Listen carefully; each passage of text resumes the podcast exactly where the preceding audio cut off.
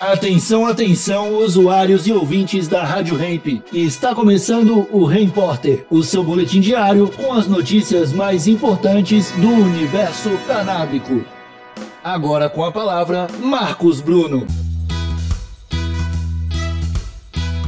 Projetos de lei prevêem cannabis medicinal gratuita nas três capitais da região sul. Saudações canábicas, raça humana. Tudo na paz de Já?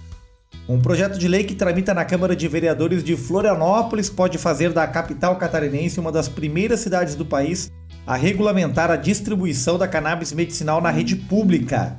Hoje, grande parte dos pacientes que fazem uso dos medicamentos à base da ganja dependem de importação e, em muitos casos, precisam acionar a justiça para ter acesso aos remédios. A proposta apresentada pela vereadora Carla Aires, do PT, integra uma ação coordenada nas três capitais do sul do país. Projetos de teor semelhante foram apresentados em Curitiba pela vereadora Carol Dartora e em Porto Alegre pelo vereador Leonel Hadi, os dois também do PT.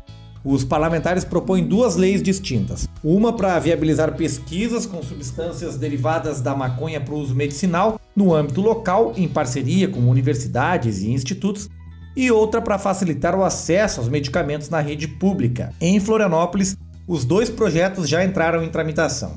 A Procuradoria Jurídica da Câmara de Vereadores de Floripa questionou a legalidade do fomento à pesquisa, alegando que a Câmara não poderia estabelecer esse tipo de política pública porque é dever do Executivo. Mas encaminhou a proposta que diz respeito aos medicamentos à Secretaria Municipal de Saúde e ao Conselho Municipal de Saúde para que avaliem se há possibilidade de colocar em prática a distribuição caso a lei seja aprovada. Em abril, uma lei semelhante foi aprovada em Goiânia.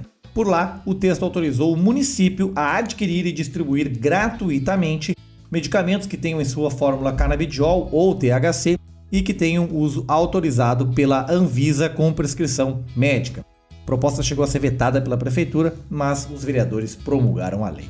Legal, né? Boas iniciativas aí para facilitar o acesso a cannabis medicinal no Brasil, mas a gente lembra que só o cultivo vai fazer os medicamentos ficarem baratos e a descriminalização de qualquer pessoa que plante. Valeu? Volta amanhã com o Repórter aqui na Rádio Hemp. Falou!